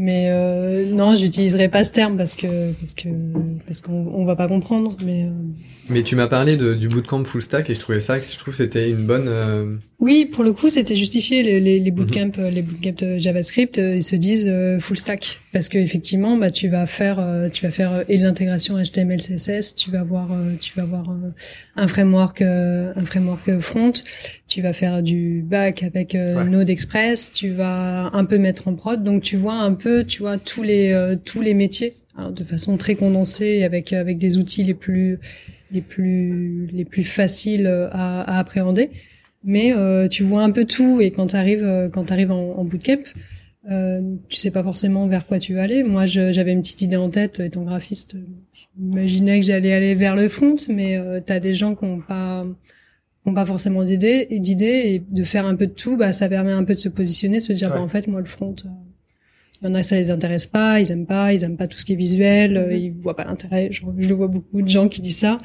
euh, J'en voilà persuadée du contraire. Hmm. Je sais pas, j'ai Est-ce que l'impression. Est-ce que t'as été full stack, Fanny? Alors, C'est pas une question piège. Hein. On est non, tous mais là à en te fait, regarder. Pour moi, full stack- un job où t'as été full stack, tu vois. Euh, oui, je, oui, quand j'étais chez Worldline, je faisais le dev euh, front Angular Mhm. et je faisais, euh, je faisais mon API. Donc euh, c'est full stack. Hein Ah Ça ouais. va l'air Voilà. full stack. Mais c'était du Java et du JavaScript, mais ça passe. Mais en fait, ça, on n'utilise pas trop ce terme-là dans le mobile. Bah Donc non. pour moi, full stack, c'était tu fais du JavaScript, du back au front. Ouais, tu utilises le même Pour langage. moi, nous, on n'utilise pas ce truc-là. en Ah fait. oui. Ouais, parce que sur le mobile, là, à aucun moment, alors maintenant, le Swift, on peut faire des backends en Swift, mais a- j'ai jamais vu une boîte où t'arrives, Ouais. il y a un backend Swift. Ouais. Mais, Non. et puis, euh, ouais, non, en vrai, on est toujours obligé de changer de langage ou de, de compétences. Et pourtant, il y a des devs mobiles qui se considèrent comme full stack parce qu'ils savent faire des backs, hein. Bah, je sais, Mhm. ouais, mais je dis pas full stack. C'est pas un mot qu'on, c'est pas un mot qu'on utilise. Moi, j'ai plutôt tendance à avoir le, euh, le profil en T, tu sais, où t'as vraiment une, donc, euh, je sais pas je si pas. donc, euh, donc moi, j'ai un profil en T, on va dire. Donc, la barre du T, c'est vraiment ton, ton domaine d'expertise. Donc, moi, on va dire que c'est Android. Et les, les barres extérieures sur les bouts, c'est des, c'est d'autres domaines où t'as des connaissances, t'es capable de faire des petits trucs. Mais c'est clairement pas ton, ton niveau Mhm. d'expertise. Donc, par exemple, tu vois, moi, je sais faire des cloud functions, je maîtrise bien, enfin, je sais faire du Firebase, c'est pas mon domaine d'expertise, mais je peux le faire. Je sais faire un petit peu d'HTML, CSS, JavaScript. Ouais. Mais voilà. Et du En coup, vrai, ça ça, vient de- ça me parle plus. Ça vient de l'anglais, un T-shape people. C'est vraiment, et c'est une bonne façon de voir ton spectre de compétences. Le fait de, de dire, OK, j'ai un spectre de compétences qui est large, mais il y a un endroit où je sais dive deep. Tu vois, je sais Ouais. aller en profondeur. Et effi- effectivement, c'est le mobile. Mais le T-shape Mais- people, il vient aussi des, à la base, c'est les joueurs de football qui sont larges. Ah, bah, et je, voilà, je suis, je suis Mais du coup, par rapport à full stack, tu vois, moi, je vois bien trois points sur le T. Je sais pas si vous voyez ce que je veux dire, mais le, la, la barre centrale et Mm. puis des Ouais, points la barre extrêmes. centrale, c'est ce que tu Et du coup, plus, voilà, et du coup, je me dis, bah, allez, il y a trois domaines sur lesquels t'as- t'es t'es plus ou moins à l'aise. Donc full stack, du coup, comme toi tu le décrivais, ça allait de l'infra à, Ouais, l'intégration. Là, c'est un, un T immense. Ouais, c'est pour ça que je disais que c'était une opinion très personnelle, c'est que moi je le vois de cette façon-là, mais euh, Oui. il y a bien un moment où euh, il y a- bien un moment où il y a des gens qui font des belles interfaces et des gens qui font du beau code aussi. Enfin, pour moi, c'est Ah oui. deux choses différentes, tu vois. Ah oui, euh, oui, ça c'est sûr. Non, mais euh, bien coder, euh, enfin être un développeur front, ça veut pas dire ne mal, mal coder, tu vois. Ouais. Là, c'est ce que tu sous-entends en soi. tu vois. Non, Non, mais je veux dire, c'est ce que j'avais compris quand je disais ça. Mais t'es toujours obligé de faire un compromis en vrai. Euh, Euh, bah, ouais. Il y a, il y a des moments où je, je, je vois, par exemple, j'ai beaucoup travaillé avec Vincent, hein, qui, est, qui est chez nous, et on s'est longtemps qu'on code ensemble. Il y a des trucs où moi je l'aurais pas fait, il l'a fait. Euh, L'interface elle est belle, l'expérience utilisateur elle est belle, le code j'aurais jamais voulu l'écrire, et, Mm. euh, et où du coup il l'a fait, il a fait des trucs que j'aurais pas fait. Et euh, moi je fais, je fais d'autres choses. Et on se complémente, tu vois, on s'est toujours complété dans Mm. notre façon de, de coder ensemble euh, grâce à ça. Et c'est ça pour moi la différence entre le front, le peut-être le front ou le back, ou le, la chose qui nous empêche d'être full stack, si tu veux. Ouais, ouais. Ouais. Parce que toi, clairement, tu l'as dit que tu t'aimais pas faire des belles choses. hein. Non, mais en fait, quand je disais, quand je disais, je le fais, mais je le fais pas bien, c'est dans le sens où euh, même visuellement, c'est pas très joli. Tu vois, Bah, c'est ça. Mais le code, ça va. Mais euh, après, il y a une grosse différence c'est entre euh, quand t'es en bac, euh, c'est assez euh, stateless ton truc, alors que quand t'es en front, c'est stateful. Donc forcément, parfois, tu dois faire des, des trucs un peu moches dans le code pour. euh, Ah, et puis souvent, la runtime, elle te, elle te bloque. Enfin, en Android, il y a, t'es obligé de, de contourner des API ou de faire des choses moches euh, parce que euh, le, le, vide- le cycle de vie il est pas bon ou quoi. Mais euh, Mhm. Donc t'es obligé de bidouiller, euh, mettre des fragments dans. Il y a des API même qui sont mal conçus, donc euh, où c'est affreux de les utiliser. Hein. euh. Qu'est-ce que c'était? Au début, les fragments quand ils s'empilaient, c'était affreux ce truc-là. Les carousels, faire un carrousel avec des fragments, c'était la guerre. Ouais, il y a Il y a- toujours des trucs horribles. Par exemple, un faire une liste. Tu veux faire une liste en Un, Android un système de recyclage des fragments qui était dégueulasse au début. Ah bah euh. ça, existe toujours le recycler view. euh, C'est ça que tu veux dire non, Non, parce que le recycler view, comment tu l'utilises, c'est bordel. Mais tu sais, je l'ai, je l'ai jamais utilisé le Recycler View. hein. Mais tu dois faire un adapteur, un view holder pour faire une liste, pour afficher une liste. T'as, tu dois faire euh, quatre classes Ouais. et euh, deux, deux fichiers de vue. Bon, allez, à la limite, au moins tu découpes euh, ton élément et puis ta liste. Mais tu dois faire quatre classes pour faire une liste. C'est ça. Ça et, moi, à l'époque, on faisait juste un, un array adapteur. Tu faisais juste Ouais. l'array adapteur et il y avait la liste système qui apparaissait. Et après, ils ont fait la Recycler View, tu pouvais faire des views complexes dedans. Mais effectivement, ouais, mais la Recycler View, en vrai, je l'ai jamais implémenté. Ok. J'ai toujours réussi à. Mais là, du coup, alors on est en de partir sur le mobile. Mais maintenant, il y a Jetpack Campus qui arrive et tu Ouais. fais une liste. Là, côté, mo- côté mobile, on a, on a plein d'étoiles dans les yeux. On peut enfin faire des listes en 3-4 lignes comme tu peux le faire en Voilà. React ou n'importe quoi. voilà. Tout le monde est heureux. Ça pour dire, ok, le full stack. Le full stack, c'est euh, c'est une, c'est une pile, mais ma question du coup pour revenir à ça, parce que même en mobile, euh, moi j'aimais, je faisais du mobile, mais j'aimais pas faire des interfaces en fait. Ouais, Ah oui chacun, c'est, Bah chacun, ouais, des- en fait, euh, chacun a des préférences partout, quoi. En Donc c'est pour ça peut le full stack, j'ai un petit peu de mal à croire que ce soit, quel... Ouais. enfin, que t'aies pas une préférence, que t'aies pas, c'est compliqué de tout maîtriser. Même en mobile, tu vois. bah ouais. Et quand j'ai fait du React Native, moi j'étais content de pouvoir appeler un intégrateur web pour faire les vues, en Mm. fait. Ouais. Parce que j'aimais pas intégrer mes vues en. Puis il y a plein Android. de choses derrière à prendre en compte. Il y a, un, tu vois, il y a une rigueur dans l'intégration qu'il y a à faire. Il faut que ce soit bien pixel Ouais, c'est perfect, clair. etc. Euh, C'est, j'ai pas envie en fait. Moi, je mettrais des euh, trucs importants partout là dans mon CSS. Comment ça s'appelle le... Les- euh, je crois que c'est Point les d'exclamation. ouais. Oh non, Point d'exclamation important. t'as pas besoin de faire ça. Déjà, c'est des paradigmes, on a des sensibilités différentes. ok, c'est cool. Donc le full stack, qu'est-ce qu'on qu'est-ce qu'on en retient sur le full stack? C'est un débat. c'est un débat. Et euh, ça dépend des points de vue. Hein. Honnêtement. euh, Ouais. C'est moi je trouve que c'est bien euh, c'est bien de connaître un petit peu euh, de, Mm. de tous les métiers en tout, en tout cas de comprendre le métier Mm. de ton collègue euh, euh, comprendre euh, euh, ton DevOps à côté de toi euh, quelles sont tu vois ses problématiques euh, Ouais, le DevOps, c'est le full Le stack pauvre. DevOps. J'allais justement dire ne dis pas DevOps. ça va repartir en débat. ok, c'est cool. Mais euh, du coup, faudra que tu m'apprennes ton métier qui est le graphisme, que j'ai une vision. euh, Full On stack. peut faire du euh, reverse mentoring. C'est ça. ouais Bah c'est l'idée. Hein. ouais c'est prévu que que je fasse un Mm. que je fasse un comment on appelait ça un TED Talk euh, euh, comment faire Un une animation en CSS euh, avec zéro. JavaScript Je l'ai réclamé. Ouais. Et la prochaine fois, rêver, du coup, ça. tu les invites encore. Et là, on dira, Benjamin, explique-nous, du coup, l'animation. Elle t'a expliqué trois fois. et là, elle va te regarder. Ouais, c'est vrai que moi, je, trouve, je suis toujours impressionné quand je vois des gens qui font des animations Ouais, full ça CSS. hein. Ah oui, t'as pas besoin de JavaScript, euh, absolument pas. ah ouais, Je trouve ça incroyable. Mais juste pour revenir au au mentoring, en fait, ça se fait. euh, c'est juste que ça se fait à tous les niveaux. Euh, moi, je suis junior, mais il y a des choses que je connais euh, d'HTML, CSS parce que je le pratique depuis longtemps.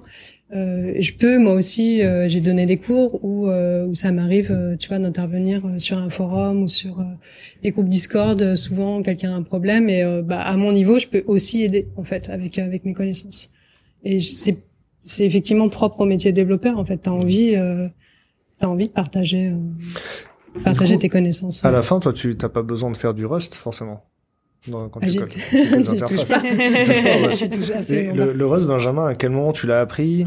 Ça, et quel était le besoin? Parce que, à Le besoin. je sais pas s'il y avait un vrai besoin quand je l'ai appris. Euh, mais en fait, euh, je pense que ça vient principalement aussi de mon background d'où je viens, c'est que je viens de l'électronique numérique. Et moi, j'ai vraiment appris l'informatique au début, les langages informatiques, avec l'assembleur. Et j'ai- j'ai voué une passion énorme pour l'assembleur. J'ai adoré ça, j'en ai C'est fait. vrai mais- Ouais, je me souviens, un projet de fin d'études, il fallait faire un robot qui se déplace tout seul, qui allait chercher une craie et le ramène. Tout le monde l'a fait en Arduino, en C, et moi je me suis pris le délire, je me suis dit, euh, je le fais en, en assembleur, et c'était du 8 ou 16 bits, je crois, à l'époque. C'est Donc, vrai, euh, mais même un, un PIC 16F, tu peux le programmer en C, en fait. Bah ouais, moi c'était sur des pics, ouais. Et ton PIC, tu l'as programmé en assembleur plutôt qu'en C? Ouais. Pour le plaisir, parce Pour que, ça- parce que j'adorais ça. J'adorais ça, le fait de pas avoir de multiplication, tu te rends compte, c'est génial.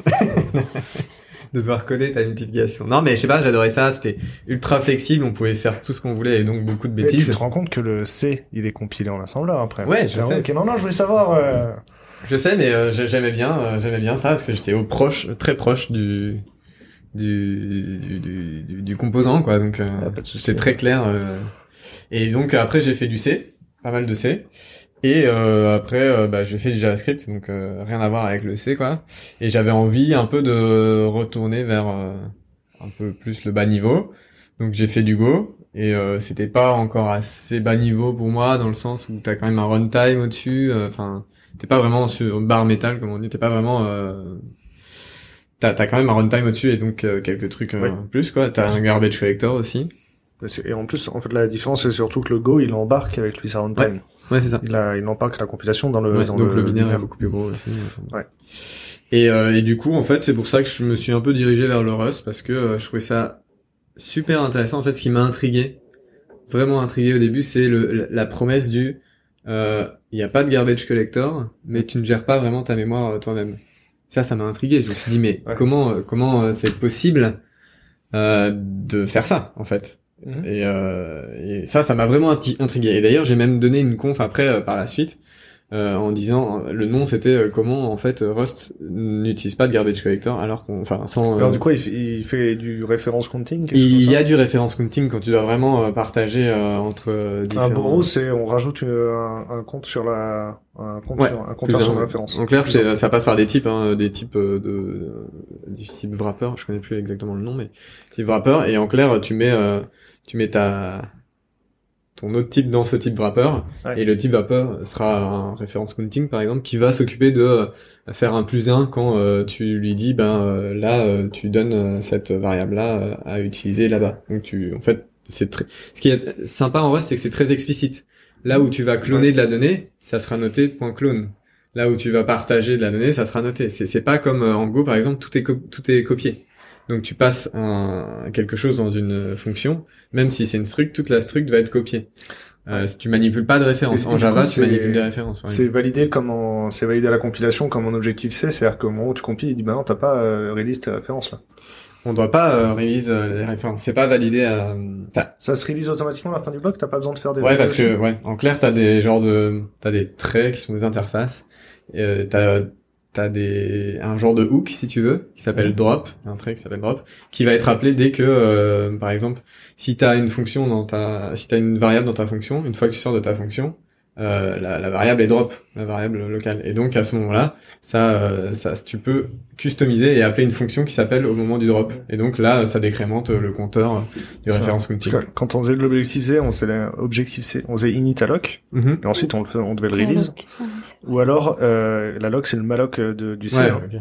Ouais, Là, là, tu Et- gères vraiment Et explicitement après, ils ont rajouté auto-release, Mhm. qui nous permettait de release automatiquement à la fin du bloc. Ouais. Mais du coup, il comptait les références quand tu le passais à d'autres fonctions, tout seul. En fait, quand et, tu... ça pouvait que descendre, tu vois. Et en fait, ça, c'est l'aspect référence counting, mais par-dessus ça, t'as euh, ce qu'ils appellent le borrow checker en Rust, qui est dans le compilateur, Ouais. qui lui, en fait, c'est, c'est trois règles que, qui font que si tu les respectes, en fait, euh, le compilateur est capable de gérer euh, le fait de euh, jeter de la- une partie mémoire ou de la garder allouée ou euh, de, de ne pas muter en même temps la même donnée mémoire, donc pour, pour pas avoir de data race. C'est trois règles. Et en fait, euh, si tu les respectes, c'est prouvé, si tu les respectes, en fait, ben, euh, tu, tu n'auras pas de data race, tu n'auras pas euh, de, euh, de, de problème de non, euh, non désallocation mémoire Mhm. et tout ça. Et donc c'est comme ça que c'est géré sans euh, garbage collector en fait. Et, euh, c'est des super intéressant. aussi? Hein Est-ce qu'il y a des types options pour... euh, Ouais, c'est ça. les- Il n'y a pas de nul euh, en Rust, c'est euh, option euh, comme euh, en Scala, je pense. Ou, ou en. Kotlin, tu m'avais dit. Kotlin, Kotlin, ouais. Et Kotlin a pris la même syntaxe que, la syntaxe que Swift. Ouais. Pour le, les types options. Ils ont, Mais- Kotlin a mis deux points d'exclamation quand tu violes le type option. Ah ouais. Et c'est que- quoi déjà en Swift? En Swift, il y en a qu'un. Mais, euh, Et mais- partout où t'as un point d'exclamation, en vrai, tous les crashs que j'ai eu en prod, c'était que j'avais mis Ah un point oui. d'exclamation. Ah bah tu l'aimais pas. hein. Ah du ouais. coup, si t'as, Mais oui, mais alors c'était ouf, la première appli que j'ai release sans point d'exclamation, du coup, j'ai eu quasiment ces 0% de, de, t'as les crash free session, donc tu vas être Ouais. à 100% de crash free session, alors que en objectif C, si t'étais à 90%, Ouais. 98% de crash free session, t'étais content. Parce que, en Objective C, c'est du duct, c'est du duct typing. Ouais. Tu peux appeler une référence, euh, t'appelles la référence sur l'objet, tu lui envoies un message à l'objet. S'il a la, la référence, donc c'est la méthode, Mhm. il te répond. S'il l'a pas, ça te renvoie une erreur. Mais. Tu fais, tu fais ce que tu veux au runtime, en fait. Après, c'est pas checké à la C'est compilation. ça. En fait, Rust, euh, généralement, les gens sont pas super fans au début parce que quand tu l'apprends, déjà, tu peux pas l'apprendre de la même façon qu'un autre langage. Par exemple, Go, euh, pour l'apprendre, j'ai mis les mains dedans, j'ai écrit des trucs, je me suis cassé la, la gueule en soi. Mhm. Et puis voilà, c'est pas grave. Mais euh, Rust, le compilateur compilera pas euh, souvent si tu essayes de faire comme ça. Donc ça va te frustrer, tu vas juste te dire mais en fait je sais ce que je fais donc laisse-moi faire. Sauf que le compilateur est, plus malin que toi et qu'il respecte ces, ces trois règles. Il t'ajoute des contraintes dans ton code qui fait qu'en fait ça t'empêche de, de faire des, des conneries en fait. Et euh, les contraintes c'est parfois bien. Et du Bah, coup, comment comment t'apprends si Ouais. Comment j'a- j'ai appris Alors pour être honnête, j'ai appris euh, deux fois avant de vraiment euh, pouvoir. J'ai abandonné deux fois avant de vraiment entrer dedans. Mais en- encore en plus à l'époque, c'était encore moins user friendly que maintenant. Ouais. Maintenant, ils ont quand même ajouté du sucre syntaxique sur certains trucs et tout ça, donc c'est beaucoup plus sympa à faire. Mais euh, mais ouais, euh, j'ai j'ai lu le bouquin. Je me suis forcé à lire, à ne pas faire comme je faisais d'habitude, c'est-à-dire j'ai lu le mettre les mains bouquin de dedans bout en et... bout, ouais. et après seulement j'ai essayé d'écrire. Quand tu lis le bouquin, c'est le bouquin Aurélie. euh, Euh, j'ai comm- oh, alors euh, j'avais vu des confs et tout ça et ils conseillaient le bouquin Aurélie euh, pour commencer. Ouais. Et honnêtement, moi je commencerais si si c'était à refaire, je commencerais pas par ce bouquin. Tu Je commencerais par euh, le bouquin officiel du langage qui s'appelle The Rust euh, Programming Language, TRPL, euh, et qui est très bien, qui est fait par la communauté et que je trouve très bien plus clair parce que le Aurélie passe plus de temps sur expliquer des méthodes alors qu'on s'en fout. euh, Tu peux très bien lire la doc et, et voilà. Euh, et Est-ce que Laetitia, toi, ça t'a travaillé avec Benjamin, ça te donne envie de faire du Rust ou pas? Non, je suis très contente euh, de JavaScript et de pas avoir à m'occuper de tout ça, honnêtement. En JavaScript, la Ouais. mémoire est managée. euh, Ouais. il y a que- Mm. Non, mais en fait, à la fin, t'es quand même obligé d'apprendre si euh, ça va Mm. sur le tas ou sur la pile, quoi. Bah, c'est des concepts qui sont, qui sont, qui sont intéressants à apprendre, mais euh, je suis contente de ne pas avoir à les gérer, ouais, effectivement. Ouais. Mais je Mais- trouve que faire du Rust, ça te t'apprend à être un meilleur dev en soi, enfin meilleur dev, mais à faire plus attention à ce que tu fais, même dans d'autres langages. Et euh, est-ce que est-ce qu'avoir envie de gérer sa mémoire, c'est pas une préoccupation de, de personnes qui ont fait l'embarquer avant, quoi? Ça peut l'être. Je pense que la majorité des gens Peut-être qui apprennent euh, à un peu sont- de branlette comme on dit. non, mais ça, je veux dire, euh, la, la majorité des gens, et ça les angoisse pas d'avoir des files de mémoire. Non mais je suis Mm. d'accord avec toi. hein, Il y a il y a il y a beaucoup de d'articles qui disent Rust vs Go. Enfin pour moi ces articles n'ont pas lieu d'être parce que tu vises pas les mêmes euh, use cases, tu vises pas les mêmes choses. Euh, généralement, euh, enfin utilise ce que tu as envie et ce qui te fait kiffer euh, d'utiliser euh, au quotidien, que ce soit pas une tare quoi. Est-ce que quand tu fais du Rust, du coup, tu, tu fais des makefiles et tu utilises Walgreen pour trouver tes files de mémoire aussi, ou comment ça se passe? Euh, je fais pas de makefile parce qu'on a on a des trucs euh, plus sympas pour euh, Vous avez Basel ou quelque chose comme ça? Bah ça, ça se plug à Basel mais on a Cargo qui est euh, qui Je connais pas. En Cargo qui est l'équivalent de NPM si tu veux et qui te fait euh, qui te build tout euh, packagé correctement euh, qui te gère tes dépendances euh, qui est très bien. Et ça a été pensé dès le départ contrairement à Go où c'est une vraie euh, douleur de gérer ses dépendances euh, tout ça. Et Ça, tu utilises quoi comme IDE pour faire du Rust? Euh, j'utilise VS Code. D'accord. ouais et euh, j'ai j'ai pas mal contribué au Est-ce que VS Code, c'est vraiment un IDE C'est pas juste un éditeur de texte? Si, c'est pour ça. Moi, j'aime pas trop le terme IDE, mais ouais, j'utilise un éditeur de code qui s'appelle VS Code. Et euh, j'ai, il y a une surcouche qui s'appelle un, c'est un LSP, Language Server Protocol. C'est un truc qui a été initié par euh, Microsoft, qui est un genre de norme comme une API REST si tu veux, mais pour euh, gérer les euh, autocomplétions des IDE et tout ça. Et euh, il y a un projet en Rust qui s'appelle Rust Analyzer sur lequel je passe, j'ai passé pas mal de temps à contribuer pour justement avoir une meilleure autocomplétion, euh, te dire tes erreurs dans ton IDE et tout ça. Et euh, maintenant, c'est franchement très mature euh, pour euh, à utiliser. euh, le problème, c'est que ça prend beaucoup de CPU.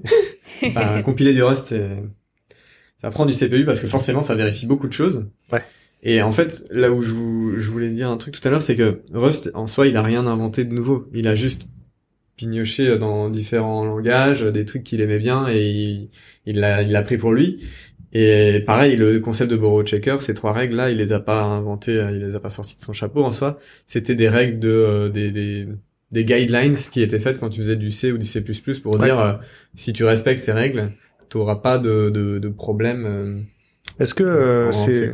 C'est compilé contre LLVM à la fin aussi? Ouais, le back-end c'est LLVM. Mais il y a d'autres projets qui s'appellent, il y en a un projet qui s'appelle CraneLift. Tu peux le compiler vers du CraneLift.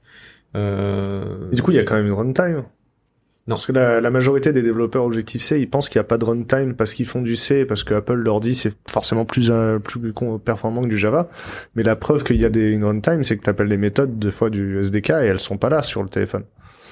Euh, Il n'y a pas de runtime en Rust. Après, ça peut être un débat.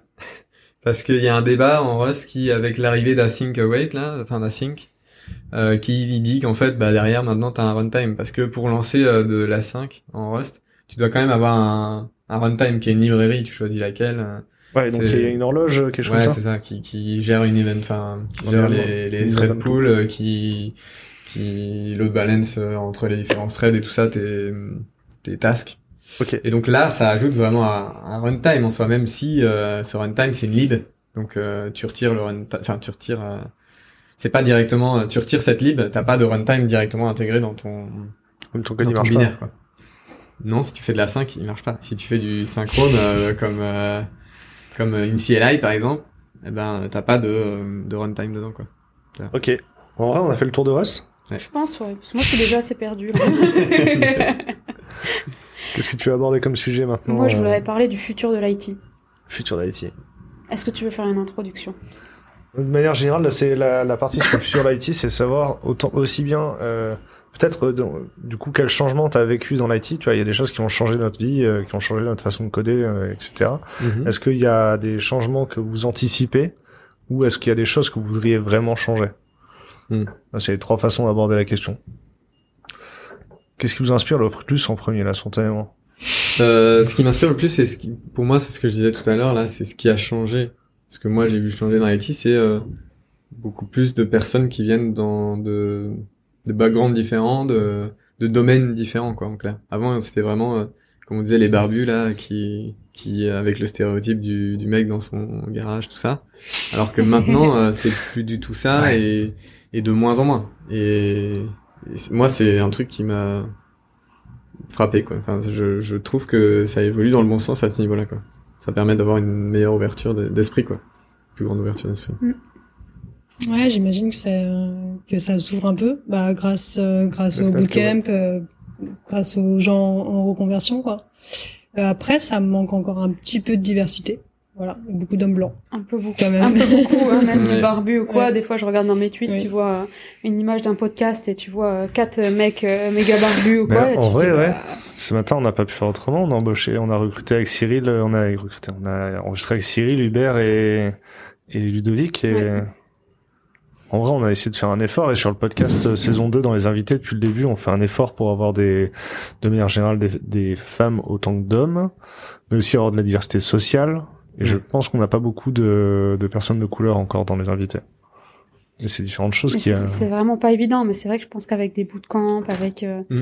bah, je pense de plus en plus de représentation, chacun doit faire un effort. Nous, au GDG, on fait des efforts, vous faites des efforts même si c'est difficile. Les entreprises doivent aussi faire des efforts. Et la diversité dans les dans les formations, ça c'est un sujet aussi parce que dans les on a on ouvre tellement de postes que les formations initiales, elles peuvent pas il faut imaginer qu'on arrive à créer plus en 2019 en tout cas, on a fait cinq fois plus de postes qu'en 2013 par exemple Mhm.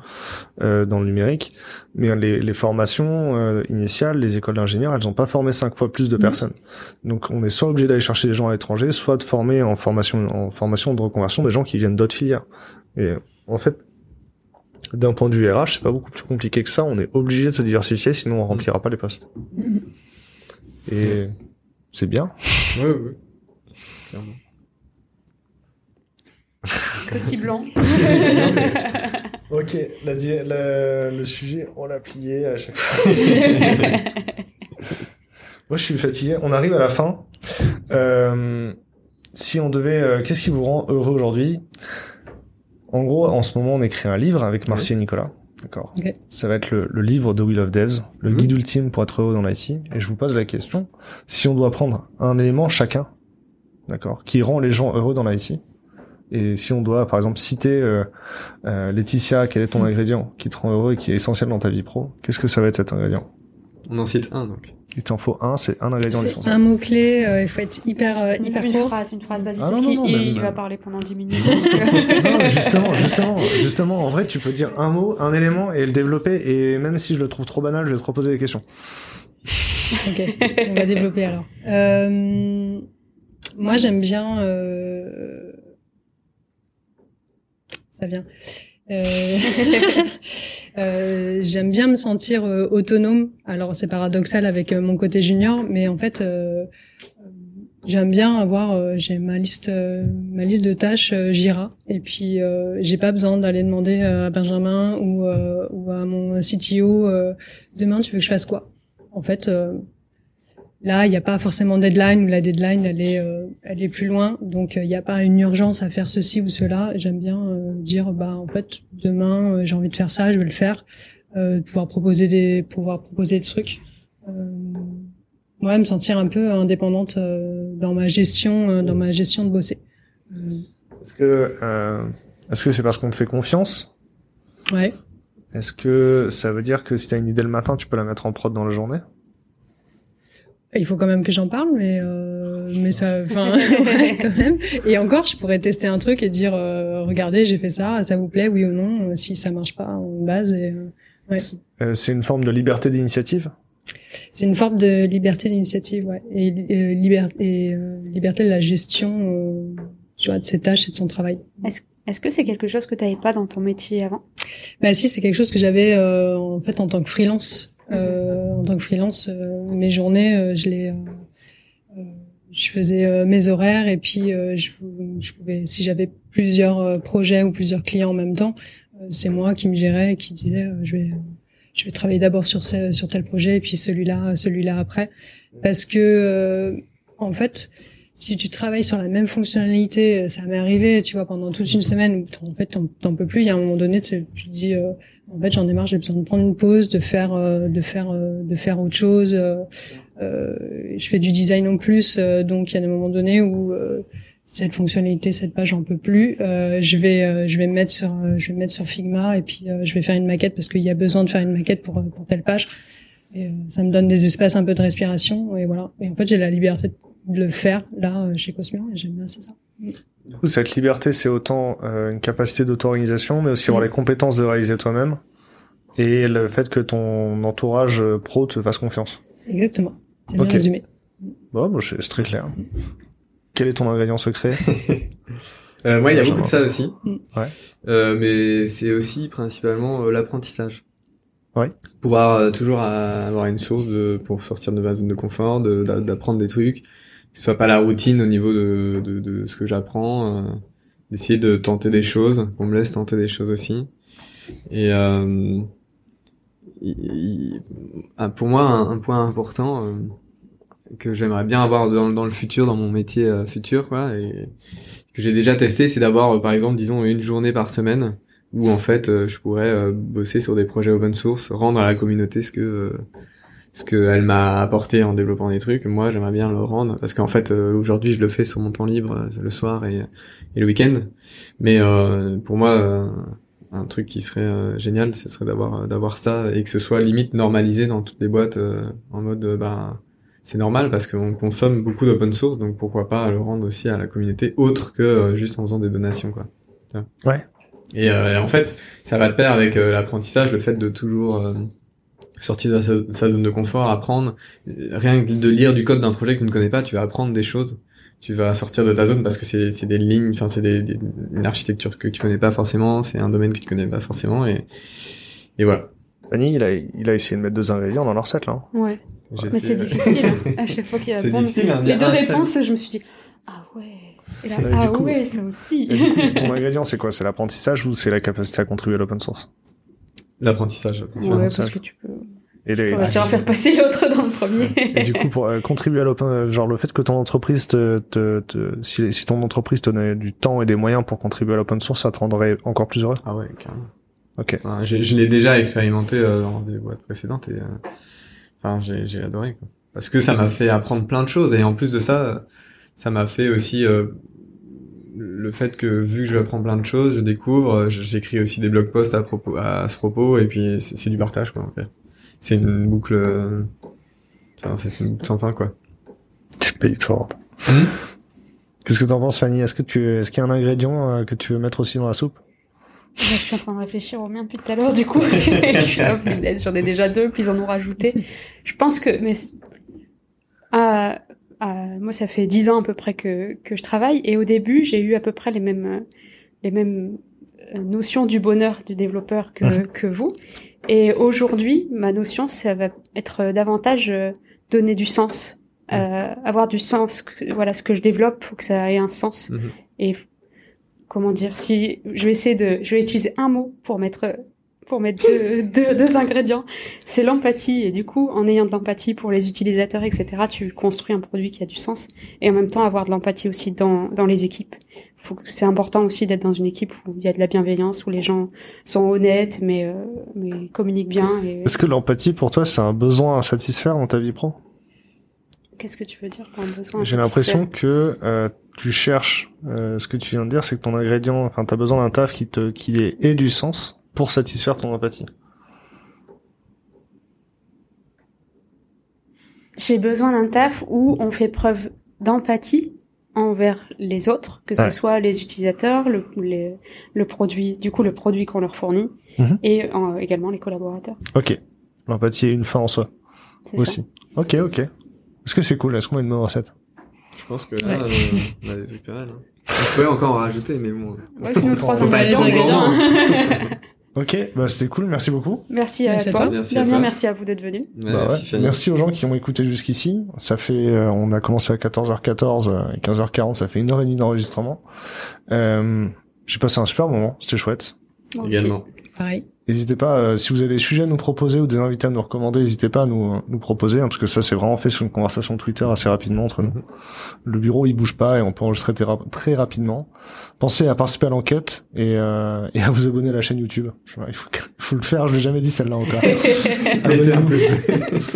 Les pouces bleus, je sais pas encore, mais euh, et mettez en commentaire ce que vous avez pensé, posez des questions à Benjamin, etc. Et à l'école de la chaîne YouTube, je suis pas prêt. Hein. À bientôt.